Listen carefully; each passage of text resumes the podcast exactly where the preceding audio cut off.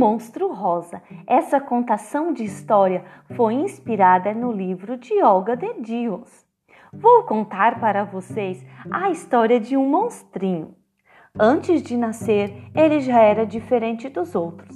Era cor de rosa e os outros eram brancos. Monstro Rosa era grande e os outros eram pequenos. Ele sempre ria de qualquer bobagem, enquanto os outros não abriam o bico. Viviam em um lugar onde tudo era branco. Uma enorme nuvem branca cobria o céu, as árvores, as casas e até a terra era branca. Quando brincavam de esconde-esconde, Monstro Rosa sempre perdia. E quando subia nas árvores, Monstro Rosa caía. Ao anoitecer, todos iam para sua casa dormir, mas Monstro Rosa não cabia em sua casa. Então, dormia abraçado a ela e sonhava que descobria novos lugares.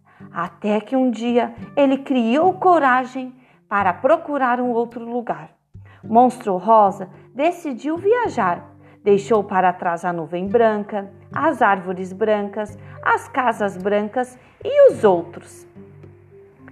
Monstro Rosa transpôs montanhas de bicicleta, atravessou o mar em um barco de papel e, quando chegou do outro lado, fez dele um chapéu. Percorreu um deserto onde de dia se dormia e à noite se cantava. Passaram-se muitos dias, muitas noites, até que chegou em um lugar onde fazia sol. Às vezes chovia, outras vezes aparecia o arco-íris. Nesse lugar, ele conheceu muita gente, gente nova e gente bem diferente. Tinha o bicho bolota, em vez de andar, rolava sem parar.